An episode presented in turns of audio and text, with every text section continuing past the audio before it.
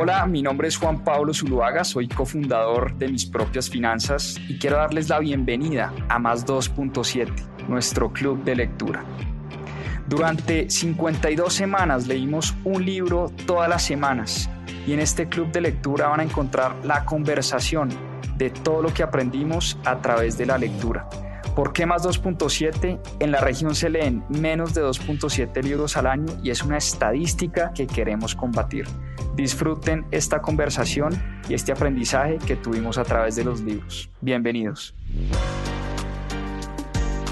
Hola a todos, buenas noches.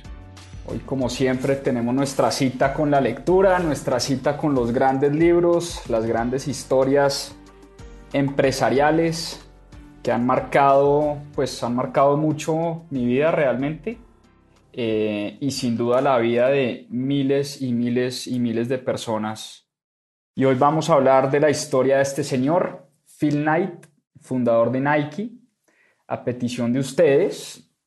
Es una historia realmente apasionante, la historia de Nike, una de las marcas más queridas y reconocidas del mundo.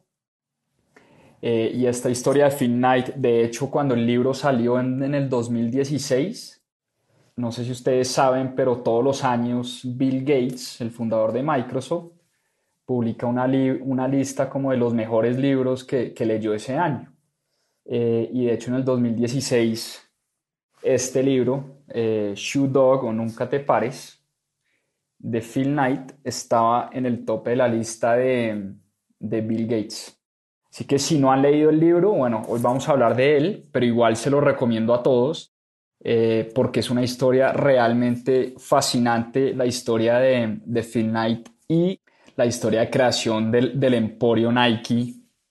Como siempre les he dicho, em, la lectura para mí ha tenido una gran influencia en mi vida y, y, es un gran hábito que yo creo que todos deberíamos copiar, porque es a través de los libros que uno conoce la vida de estos grandes personajes. Obviamente, pues, a no ser de que uno sea un privilegiado en la vida, es muy difícil uno poder tener acceso a este tipo de personas y la única manera de tener acceso y de conocer su vida y conocer sus secretos empresariales, pues es a través de la lectura.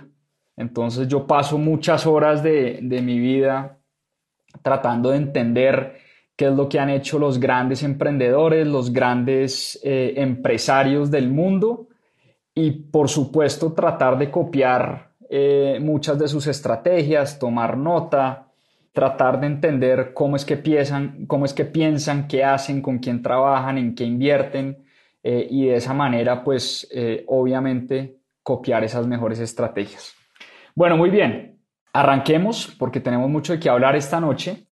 Nunca te pares. Esta es la autobiografía, porque la escribió él, de Phil Knight, el fundador de Nike.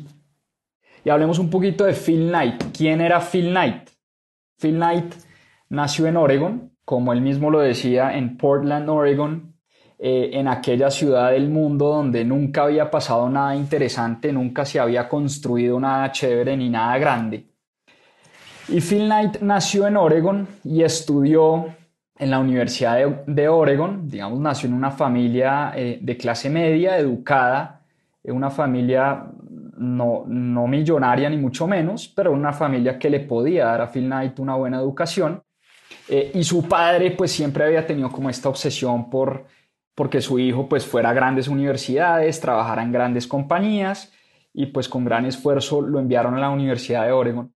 Phil Knight era un, era un gran atleta, digamos, él, en, en sus propias palabras, él dice, no era un atleta sobresaliente, pero eso le permitió llegar al equipo de carrera de la Universidad de Oregon. Phil Knight era un corredor de la Universidad de Oregon eh, y allá conoció, tuvo la fortuna de entrenar con su coach y futuro socio, eh, Bill Bowerman. Y Bill Bowerman era, era en ese entonces pues una estrella del atletismo mundial. Bill Bowerman era el coach de los grandes eh, atletas a nivel mundial, digamos, era, era coach de muchos atletas olímpicos. Y Phil Knight pues tuvo la fortuna de haber he estado en el equipo de Oregon de carrera con su, con su entrenador Bill Bowerman. digamos, él cursa, cursa sus estudios en periodismo. Posteriormente se va a hacer una maestría en administración de empresas en la Universidad de Stanford, eh, una de las mejores escuelas de negocios de todo el país. Y estando en la Universidad de Stanford en el último semestre de universidad, eh, tuvo una clase de emprendimiento. Estamos hablando del año 1960 más o menos. Tuvo una clase de emprendimiento en la universidad eh, y en esa clase el trabajo, los, los ponían a hacer un trabajo final sobre una idea de negocio. Y Phil Knight, que era corredor, que era apasionado por el deporte, empezó a estudiar la industria del calzado en Estados Unidos y empezó a estudiar cómo en Japón habían unos grandes productores de calzado y cómo esa industria eh, de calzado, digamos, no como lo conocemos hoy en día, sino en ese momento de calzado para deportistas. Japón era como un gran hub de producción de calzado para deportistas y él veía en Estados Unidos pues un mercado netamente eh, potencial y gigante. Sobre eso es que Phil Knight hace su trabajo de grado eh, para esa clase de emprendimiento y se le convierte como una obsesión. Realmente en ese momento pues nadie le para muchas bolas, saca una buena nota en su trabajo, pero pues ahí queda todo. Eh, y él sale de la universidad, regresa a su natal Oregon, a su natal Portland, Oregon, y bueno, su padre le dice, bueno, papá, ahora sí es tiempo de ponerse serio, a buscar trabajo en una empresa. Eh, y Phil Knight le dice, padre, es que tengo una idea, este tema de los zapatos, yo quiero viajar a Japón, quiero conocer estas fábricas, tengo como esta idea de negocio. Y el papá le dice, pues hermano, yo no trabajé toda la vida y usted no fue a la Universidad de Stanford y usted no fue a la Universidad de Oregon para ponerse a vender zapatos. Ponete serio y, y buscate un trabajo eh, decente en una gran compañía, en una gran multinacional. Entonces, eh, Knight le dice, bueno, eh, yo, listo, yo busco un trabajo en una gran compañía, pero yo quiero irme a recorrer el mundo. Phil Knight decía, estar pensemos en la época en la que vivía Phil Knight, 1960, pura época de contrarrevolución, época del hipismo, época de, del anti, anti digamos, anti-imperio, anti-establecimiento, todos los jóvenes rebelándose contra todo. Y Phil Knight decía, yo soy un tipo demasiado aburrido, yo no me he rebelado contra absolutamente nada. Como con ese deseo de rebelarse contra algo, toma la decisión, le dice a un amigo, oiga, ¿por qué no nos vamos a viajar por el mundo? Vámonos a Japón, que yo tengo esta idea de conocer estas fábricas de zapatillas en Japón. Eh, y le dice a un amigo, eh, pues que se vayan a viajar por el mundo. Y en efecto, pues compran un tiquete y arrancan a viajar, paran en Hawái. En la parada en Hawái el amigo conoce una novia y le dice, no, papá, yo no, yo no lo acompaño más, yo, yo aquí me quedo con esta mujer y el tipo le toca arrancar solo para Japón. Entonces se va Phil Knight pues solo para Japón con un par de pesos en el bolsillo, mochilero, estudiante recién graduado, sin haber podido conseguir su primer salario, absolutamente nada, con un préstamo que le da su papá eh, y aterriza en Tokio y desde el primer momento queda como fascinado con la cultura japonesa y con la ciudad de Tokio. Eh, y, ahí conoce pues a unos americanos que estaban viviendo en Japón y les, les cuenta toda esta idea de los zapatos y les dice, oiga, quiero conocer una fábrica de zapatos que se llama Onitsuka. Onitsuka eran los que producían los zapatos de la marca Tiger, ¿sí? Y pues Phil vivía obsesionado con esta marca Tiger y quería traerla a Estados Unidos. Y los tipos le dicen, sí, claro, Onitsuka queda en el sur de Japón, en Kobe, eh, viaje al sur de Japón y vaya y conózcalos. Entonces el tipo se va al sur de Japón solo con una mochilita, él había empacado un vestido y una corbata y pide una cita en Onitsuka, se la dan y bueno, lo curioso es que le dicen, pues el tipo expone lo que había expuesto en su trabajo de maestría, ¿no? El mercado de Estados Unidos, cómo este mercado tenía un gran potencial, eh, cómo las zapatillas Tiger venían creciendo eh, de manera acelerada y que en el mundo de los deportes Tiger podía ser un ícono a nivel, a nivel Estados Unidos, digamos en todo el país, y le propone a Unitsuka ser el subdistribuidor de las zapatillas Tiger en Estados Unidos. Y entonces pues ahí los, los japoneses le dicen, bueno, perfecto, ¿y cómo se llama su empresa? Y el tipo pues traga saliva y dice, mi empresa se llama Blue Ribbon. Eh, yo trabajo para Blue Ribbon y pues de dónde salió ese nombre de Blue Ribbon, el tipo empezó rápidamente en su cabeza a decir, y, Blue Ribbon eran como unos, pues unos cauchitos azules que le daban a, las personas que ganaban carreras cuando él estaba en la universidad y él coleccionaba pues estos, estos ribbons azules. Se le vino a la cabeza ese nombre, esos Blue Ribbons, y dijo, no, yo trabajo para Blue Ribbon y desde Blue Ribbon le podemos ayudar a expandir su marca en Estados Unidos. Sale las oficinas de Onitsuka, le escribe al papá un telegrama. Aquí pues no había email, no había correo electrónico, esto es 1960, no hay internet. Pensemos que solo el 90%, eh, el 90 de, de la gente en Estados Unidos, cuéntale en el libro, no había montado en avión. O sea, es una época, tratemos de transportar a 1960, este tipo saliendo de las oficinas de Onitsuka, eh, ya escribiéndole al papá diciéndole, consigne a la cuenta de Onitsuka 50 dólares que me van a mandar unas muestras.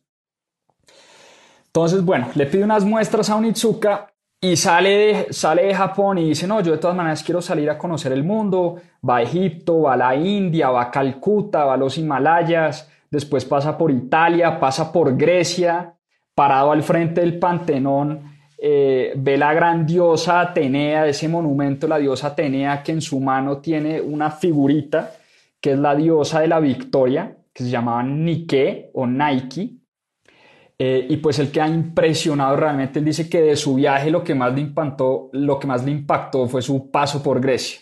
Bueno, regresa de su viaje por todo el mundo, de andar solo por el mundo durante casi un año, regresa a su casa eh, y lo primero que le dice al papá es, llegaron las muestras de Onitsuka eh, y bueno, nada que llegaban esas muestras, pasó un mes, pasaron dos meses. El tipo dijo, pues totalmente desilusionado, dice, pues nada, me tocó buscar trabajo eh, y empieza a trabajar como contador en una compañía, un trabajo pues supremamente aburrido, él seguía como con las ganas de montar esta empresa de zapatos, ¿sí?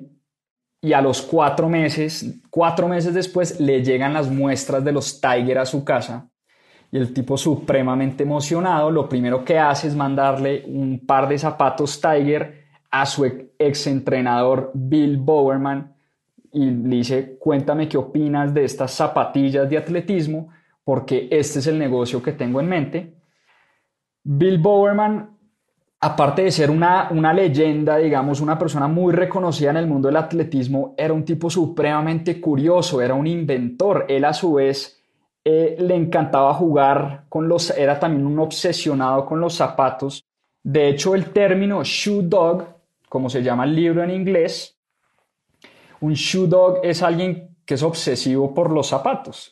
Así se llama el libro en inglés. No sé por qué en pues no sé por qué la traducción nunca te pares, aunque tiene mucho que ver con, con la naturaleza de Phil Knight, un tipo que nunca paraba de hacer las cosas. Pero bueno, le manda estas zapatillas a, Bill Bowerman y Bowerman dice, oiga, están divinas, están espectaculares, ¿qué opina? Eh, si nos asociamos, le dice Bill Bowerman a Phil Knight. Y Phil Knight pues queda perplejo, dice, una leyenda del mundo del atletismo me está diciendo que quiere asociarse conmigo, pues bienvenido, bienvenida a esa sociedad. Él, él, tenía a Bill Bowerman como en este pedestal, no solo lo admiraba por haber sido un gran coach en su Universidad de Oregon, sino porque por su creatividad y por su ingenio y porque Bill Bowerman era además un artista, era un tipo que le gustaba siempre estar creando e inventando cosas, sobre todo alrededor de las zapatillas de sus corredores.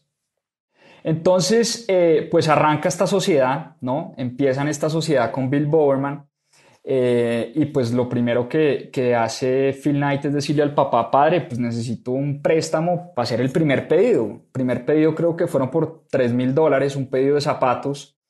Eh, llamó a Onitsuka, listo, venga, me gustaron las muestras, mándeme 3 mil dólares en zapatos.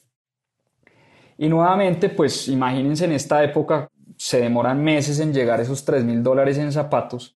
Finalmente llega como esa primera eh, tanda de, de zapatos, ¿sí? y arrancan a vender esas, esas zapatillas, digamos, empieza él, él se convierte en vendedor, él odiaba vender, Phil Knight odiaba vender, era una persona supremamente tímida eh, pero era como su pasión que esta empresa saliera adelante, como de poderle demostrar a su padre que sí se podía eh, y tenía como esa obsesión con el deporte también y le encantaba lo que hacía, entonces al final pues eh, se convirtió como ese primer vendedor nato, pero además contrata como al primer vendedor de la compañía, un amigo, un ex compañero del de la universidad de apellido Johnson, y Johnson era un tipo muy curioso, porque Johnson fue el primer vendedor de Nike y Johnson era un tipo intensísimo. Le escribía telegramas a, Phil Knight prácticamente todos los días, le decía lo que estaba mal, lo que estaba bien, los reportes de ventas, lo que quería, lo que, lo que él soñaba para Nike. Digamos, el tipo se obsesionó también con Nike. Al, al principio la empresa no se llamaba Nike, sino Blue Ribbon.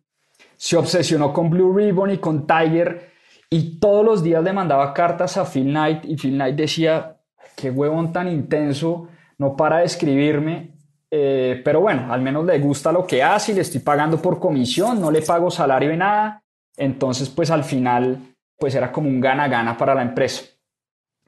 Y Phil Knight nunca, Johnson le mandaba cartas casi a diario y Phil Knight nunca se las respondía, ¿sí?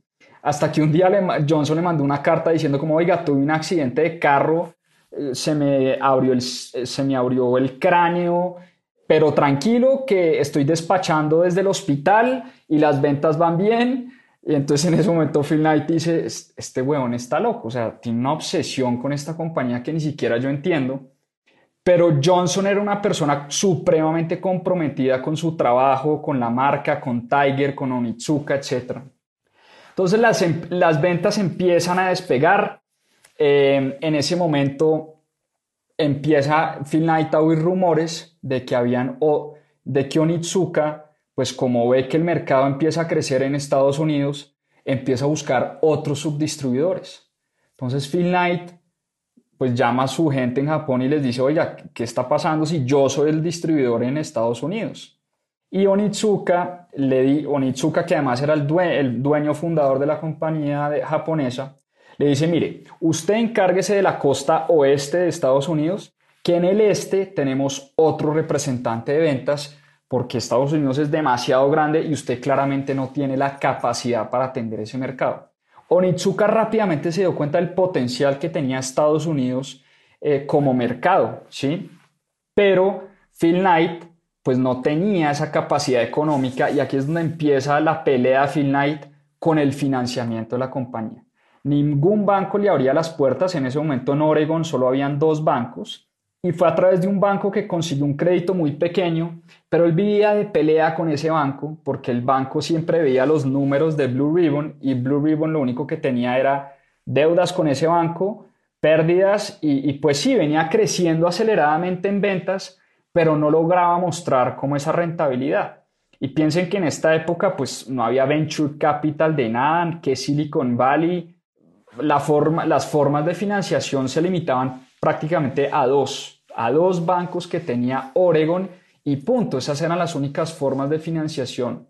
Sin embargo, aún así, pues el, tipo se las ingenia para salir adelante, para seguir vendiendo, pero Onitsuka, Onitsuka se da cuenta pues del crecimiento exponencial que está teniendo Blue Ribbon y dice nosotros necesitamos crecer aceleradamente y poco a poco en un plan un poco medio, si se quiere, siniestro, pues no siniestro, simplemente pues ellos pensando en la, en la, en la salud de su compañía también y pensando en sus intereses, empiezan a espaldas de Phil Knight y de Blue Ribbon a buscar nuevos distribuidores.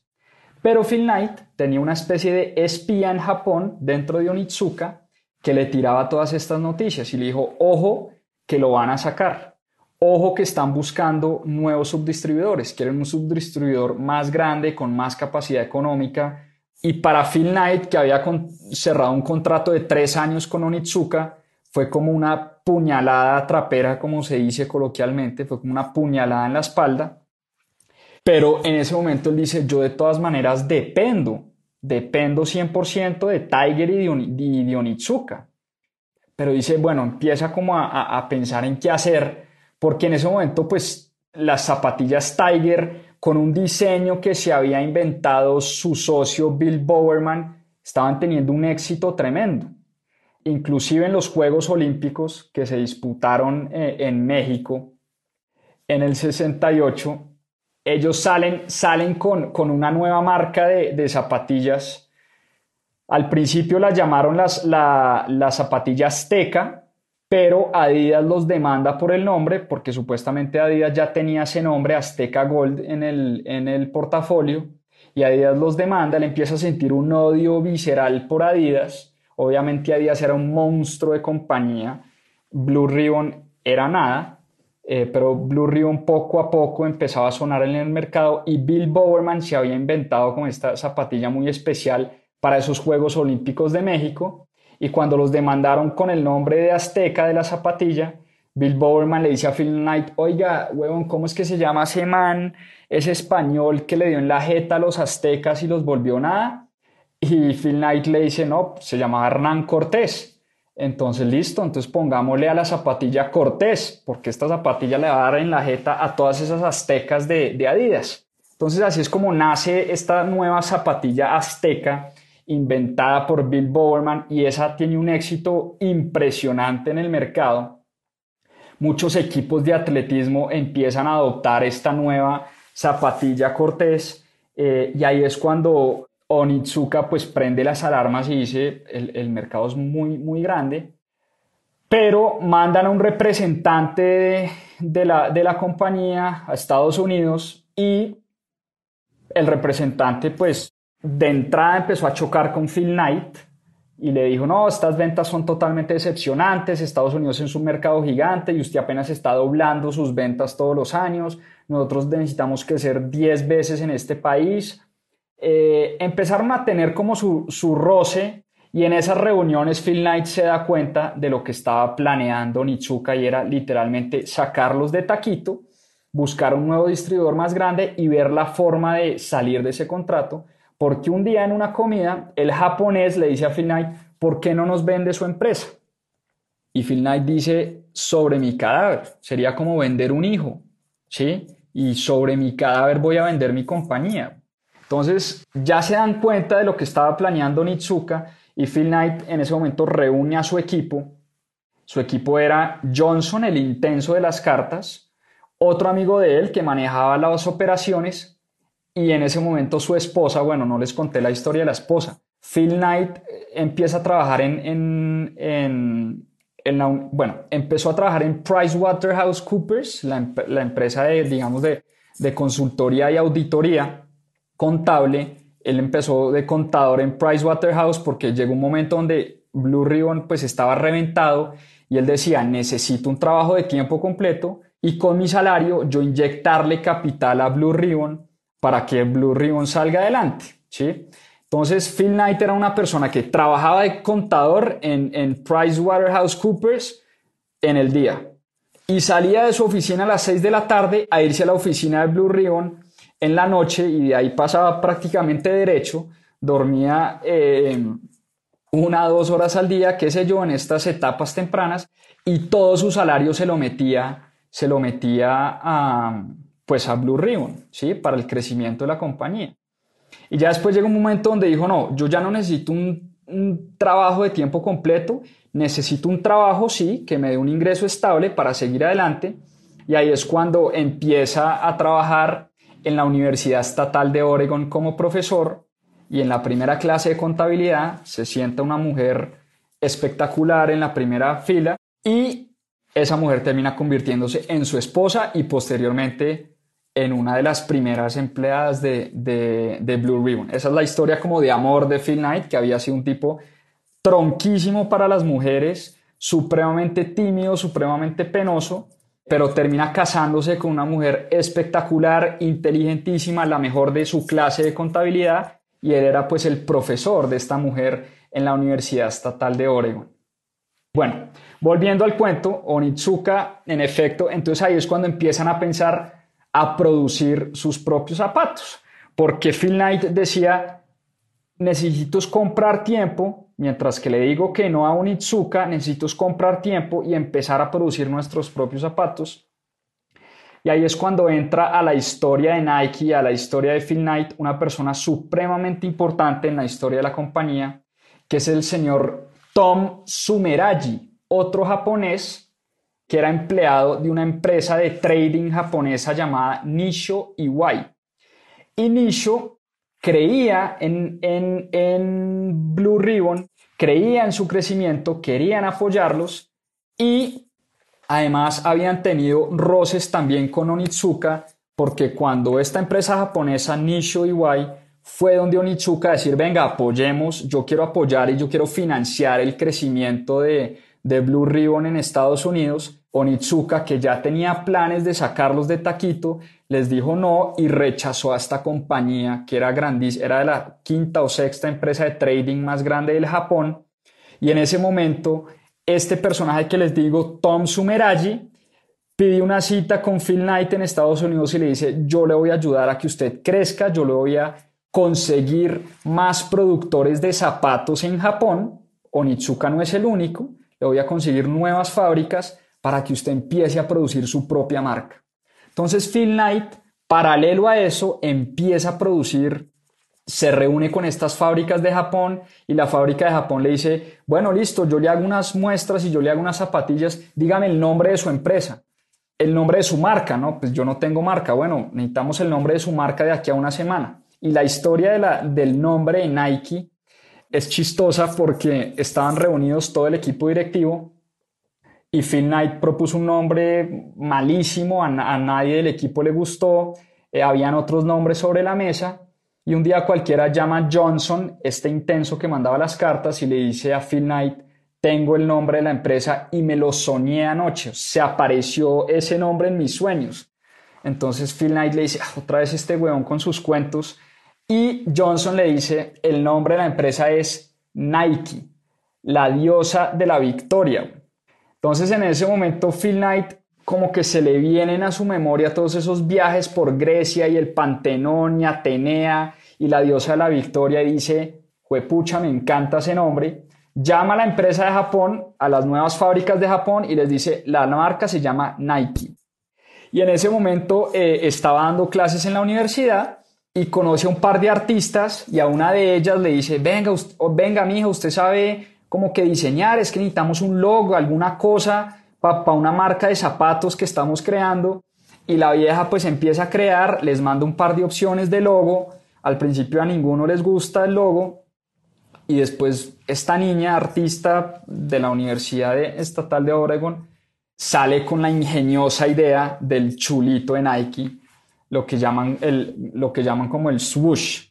Ese chulo de Nike se lo inventó una estudiante de arte o de diseño industrial de la universidad y por ese logo le pagaron un cheque de 35 dólares. El logo de Nike, como dato curioso, le costó a Phil Knight 35 dólares. Entonces mandan el logo a Japón, eh, el swoosh, y mandan eh, la marca Nike y esta empresa japonesa le manda como sus primeros modelos de zapatos Nike, zapatillas Nike, y pues con estas zapatillas salen en una feria en Chicago.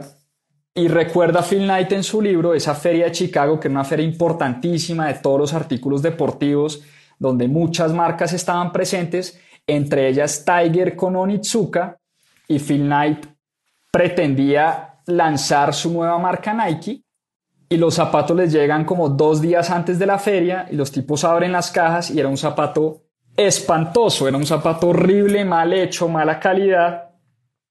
Pero pues ya tenían el stand en la feria de Chicago y dijeron pues, y Phil Knight los reúne a todos y les dice, mire, este zapato está horrible, pero si vendemos esta porquería de zapato, quiere decir que lo único que tenemos es ganancia de aquí en adelante. Si mejoramos el zapato y mejoramos la calidad, Nike va a ser una locura, porque si logramos nosotros venderle estos zapatos a algunos subdistribuidores en Estados Unidos, quiere decir que aquí hay algo que se está gestando y algo grande, y de esa manera también podemos olvidarnos de Onitsuka y de la marca Tiger. Y en efecto, en esta feria donde pues estaba Adidas, estaba Converse, estaba Fila, y pues Blue Ribbon era un cuchitril allá por, por allá en la esquina, chiquitico, con sus zapatos Tiger y sacaron por ahí los zapatos Nike, para sorpresa de todo el mundo, vendieron bastante zapatos Nike, que eran un zapato horrible, que había llegado pues en unas cajas color naranja de Japón, pero bueno, en ese momento los, los tenis eran blancos y negros y punto. Estos tipos se inventaron, empezaron a innovar con los colores y demás. Y para sorpresa de ellos vendieron zapato Nike como loco. A todas ellas se a todas estas se encuentran con Onitsuka obviamente en la feria y el representante de Onitsuka les dice, hey huevones, ¿ustedes qué están haciendo vendiendo Nike en este stand? Y Phil Knight le dice, pues viejo, ya sabemos lo que usted está haciendo también a espaldas nuestras, usted nos quiere sacar, entonces, ¿cómo es la cosa?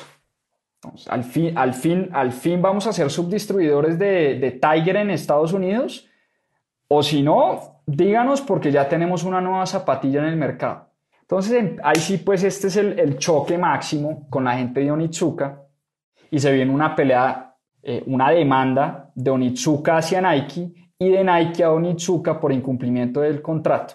Onitsuka decía que, Nike, que Blue Ribbon no podía vender otra zapatilla distinta a Tiger y Nike, eh, Blue Ribbon por su parte alegaba que Onitsuka estaba jugando toda una trama sucia para incumplir el contrato y darle la subdistribución a otros eh, competidores. Para hacer la historia corta, Phil Knight y sus abogados ganan la pelea con Onitsuka Onitsuka le tiene que pagar a, Phil Knight esta demanda y ahí es cuando nace realmente la compañía que hoy conocemos como Nike. Se olvidan los zapatos Tiger, se olvidan de todo y, y nace Nike, pero tienen que empezar a construir todo prácticamente desde cero, porque en este momento pues Tiger era una marca supremamente posicionada en Estados Unidos, pero pues Nike no la conocía a nadie pero se vuelve ya un tema prácticamente eh, literal como, como el hijo de Phil Knight, donde dice sí o sí, y aquí es donde viene la analogía de nunca te pares. Phil Knight, que era corredor, él dice, nosotros los corredores, cuando salimos a correr, arrancamos a correr y ni siquiera sabemos por qué estamos corriendo, porque correr es doloroso, porque correr a veces es cansón, pero lo único que uno sabe cuando uno es corredor, dice Phil Knight, es que uno nunca puede parar por eso un poco el, libro se llama Nunca te pares. Él dice, pase lo que pase, nunca puedo parar. Todas estas habían nacido ya el primer hijo de Phil Knight.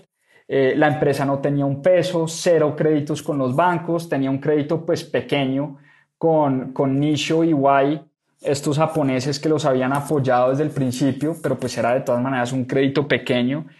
Todos los bancos en Estados Unidos pues les cerraron las puertas Solo había un banco que cada vez que Phil Knight iba les mostraba los balances, alegaba, peleaba con el director comercial del banco. Finalmente el banco a regañadientes siempre le prestaba plata a Phil Knight, pero el banco le dice, viejo, hasta aquí llegamos, estamos mamados de ustedes, eh, de que siempre es lo mismo. El banquero siempre le hablaba de, mire su patrimonio en el balance, mire su caja, usted no tiene caja, usted siempre tiene pérdidas, usted eh, su empresa no es viable, le decía el banquero en ese momento. Phil Knight siempre tuvo como ese angelito que fue Sumeragi, que fue el que financió como todo este crecimiento.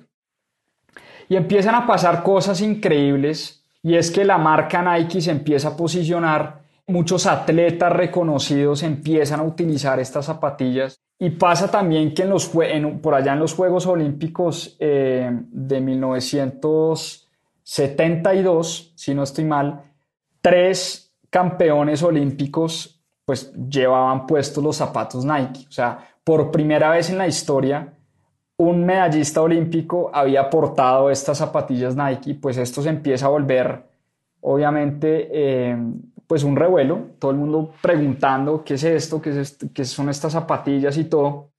Y Phil Knight empieza a soñar, como siempre, como todo visionario, como todo gran empresario, él empieza a soñar y empieza a decir, oiga, pues sí, nosotros le vendemos zapatillas de atletismo eh, a corredores de, de maratones y de carreras de 100 metros y todo, pero ¿qué pasa si la gente empieza a utilizar estos zapatos, estos tenis, para ir a la oficina, para ir a caminar, para ir a correr, Pensemos que, a ver, pensemos en, en la época, en 1970. Bill Bowerman le dice un día a Phil Knight, oiga, estoy escribiendo un libro sobre jogging, sobre correr, aprender a correr y técnica de correr. Y Phil Knight le dice, huevón, pero estás loco, ¿quién carajo se va a leer un libro sobre cómo correr? O sea, correr en esa época no es como correr hoy en día como lo conocemos hoy en día. Uno sale a las calles de Bogotá en las mañanas, todo el mundo está corriendo. A las calles de Ciudad de México, todo el mundo está corriendo. En Washington, en Nueva York, en el mundo entero, todo el mundo sale a correr hoy en día. Eso no era el caso en 1970. Correr era para un par de locos atletas que les gustaba correr y punto. Pero nadie, digamos, en esa época eh, es difícil entender cómo eso no era parte de la cultura. Pero este visionario también, como Bill Bowerman decía, es que correr no es solo para corredores, correr no es solo para atletas, correr es vida, correr es salud, correr le ayudaría a mucha gente a, mejorar muchos aspectos de su vida. Y pues para sorpresa de Phil Knight, eh, sale el libro de Bill Bowerman y vende un millón de copias en Estados Unidos. Poco a poco la gente empieza a correr. El caso es que Phil Knight fue el primero como que visualiza a todo el mundo utilizando tenis Nike o zapatos Nike para ir a la oficina, para salir un domingo, para ir a la calle, eh, en fin. Fue como el primero en que pensó que esto podía ser realmente grande. Y empieza en ese deseo de crecer y de crecer aceleradamente y de financiar su crecimiento, empieza ese miedo que tiene todo empresario cuando, le, cuando tiene una empresa privada y le dicen, viejo, la única manera de sostener este crecimiento acelerado es con una salida a bolsa. Es vendiendo una participación de su compañía al mercado público y sacando acciones, ¿sí?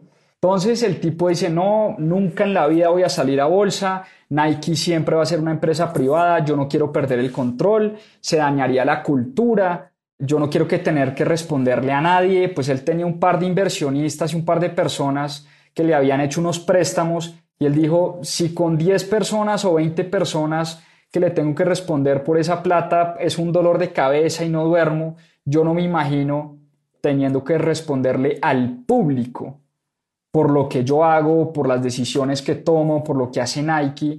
Y además yo soy una persona supremamente tímida, no, no y no, no vamos a salir a bolsa. Pero realmente el crecimiento desbordado de Nike llega un momento donde esto se vuelve inevitable, pero por allá en 1980, uno de los empleados de Nike le dice, Phil, es que venga, usted tiene miedo de perder el control, pero hay una manera de salir a bolsa, ¿sí? que lo han hecho muchas compañías en los últimos meses o en los últimos años, y es con diferentes tipos de acciones, ¿sí? acciones preferenciales, acciones tipo A y acciones tipo B. Unas acciones que tienen voto dentro de las decisiones de la compañía y otras acciones que simplemente tienen réditos por lo que genera la compañía vía dividendos, pero no tienen ni voz ni voto en las decisiones que se toman en la compañía. Entonces, para Phil Knight esto fue como un, como un momento de, de luz donde dijo, perfecto, si yo no tengo que ceder el control de esta empresa, pues entonces para adelante con la salida a bolsa. Entonces arranca todo este proceso, para los que no conocen eh, lo que es un proceso de salida a bolsa en una compañía, prácticamente es, uno va a un banco, le vende la compañía, un banco de inversión, ese banco de inversión valora la compañía, dice más o menos cuánto debe costar la acción de la empresa y toca presentarle esto ante las autoridades competentes, digamos ante la superfinanciera, en este caso la SEC en Estados Unidos, la que regula todo el tema de la salida de, o de la venta de una participación de una compañía privada bolsa. Y se hace lo que se conoce en el mundo de, Wall Street y en el mundo de las finanzas, un roadshow. Y un roadshow literal es irse de shop, no de shopping, sino irse como a vender la compañía a distintos inversionistas inversionistas institucionales, a bancos, etcétera, a contarle al mundo, literalmente, qué es Nike, cuánto vende, los márgenes que tiene, las proyecciones de ventas, su estrategia, su propósito, los empleados, etcétera. Esto se llama como un proceso de venta previo a la salida a bolsa, ¿vale? Entonces arranca este roadshow, que es, que es supremamente exitoso, y Phil Knight le dice a la banca de inversión, mire, nuestra acción vale, pase lo que pase o piense lo que piense usted, y en sus proyecciones y lo que sea, la acción vale 22 dólares, 22 dólares por acción. Finalmente la banca de inversión le dice, listo, Phil, salimos a 22 dólares por acción y el 2 de diciembre de 1980 sale esta empresa Nike. Dato curioso, ese mismo año salió Apple también a, bolsa, o, estaba pensando Apple en salir a bolsa. Y Phil Knight decía, si esta empresa Apple, que tampoco nadie la conoce, va a salir a 20, a 20 o 21 dólares por acción, nosotros también deberíamos salir a 22 dólares por acción, porque eso es lo que vale nuestra compañía. Y pues sale, sale Nike a bolsa el 2 de diciembre de 1980 y la salida a bolsa pues es todo un éxito. Y es muy bonito como él lo cuenta porque él dice, me acuesto esa noche con mi esposa, ninguno hablaba y él le dice, mi amor, mañana mi patrimonio vale 100, 100 creo que eran 148 millones de dólares, algo así. Al otro día él se levanta, mañana lluviosa en Oregon, y él, tiene una reflexión y dice, antes no valía nada, hoy valgo 148 millones de dólares, y se le empiezan a venir todas esas memorias de su padre diciéndole pues que era un payaso, que cómo se iba a poner a vender tenis, que él no había ido a la Universidad de Stanford para dedicarse a ser un vendedor de, zapatillas de atletismo, que se pusiera serio, que él tenía que ser contador, un gran, eh, un gran empleado, una gran multinacional. Y todos esos rechazos que había tenido en su vida y todo lo que le había costado y las mil úlceras y trasnochos y los dobles trabajos y la trabajada en PricewaterhouseCoopers en la mañana y en la noche en Blue Ribbon, la demanda con Onitsuka, se le empiezan a vivir como todas esas memorias y dice, sí, hoy soy un hombre millonario porque hoy salimos a bolsa, pero nada ha cambiado. Y lo que sigue es un deseo al revés por hacer de Nike una compañía memorable y una compañía que deje huella y una compañía que le cambie la vida a las personas. Y ya para cerrar, quiero leer una de las partes del libro que más me gustó, eh, porque es una reflexión muy bonita que hace Phil Knight sobre lo que significa ser emprendedor y lo que significa ser empresario. Y dice lo siguiente, en algún momento de finales de los años 70, redefiní la idea de ganar, la llevé más allá de mi definición original de no perder, de seguir con vida. Ya no bastaba con sostenernos a mí o a mi empresa. Como le ocurre a todas las grandes compañías, queríamos crear, contribuir y nos atrevíamos a decirlo en voz alta. Cuando haces algo, cuando lo mejoras, cuando lo ofreces, cuando aportas una cosa un servicio nuevo a la vida de un desconocido, y consigues que éste sea más feliz y más sano, como debería hacerse todo, aunque rara vez ocurra, estás participando de manera más activa en el gran teatro de la humanidad. Más que limitarte a vivir, estás ayudando a otros a vivir más plenamente. Y si eso es un negocio, de acuerdo, entonces llámenme empresario. Buf. Es una de las frases del libro que más me ha marcado.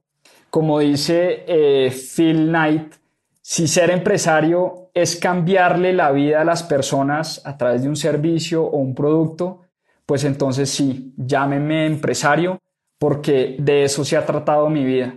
Nike no es una compañía de zapatos o de ropa, es una compañía que le ha cambiado y ha transformado la vida de millones de personas. Para cerrar, quiero darles unas cifras.